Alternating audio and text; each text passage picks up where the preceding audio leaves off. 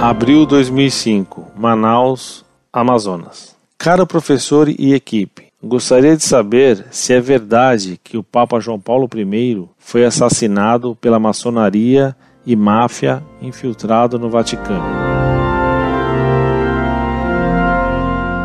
Muito prezado, salve Maria. O que se sabe é que João Paulo I queria expulsar do Vaticano os cardeais e eclesiásticos envolvidos no escândalo do Banco Ambrosiano. Esses eclesiásticos tinham ligações com a loja maçônica P2 de Lício Gelli e com a máfia de Michele Sandona, que depois de ter tido contatos com Monsenhor Montini em Milão, pôde se infiltrar em meios do Vaticano quando Montini tornou-se Paulo VI. É o que se diz. João Paulo I morreu muito rápida e misteriosamente. Cerca de 15 dias antes dele, morrera também, e de modo misterioso, o arcebispo Nicodin, coronel da KGB, em missão no Vaticano. Há um livro que trata desses mistérios, escrito por David A. Yellop, In God's Name, An Investigation on the Murder of Pope John Paul I. Incorde Jesus Semper, Orlando Fedeli.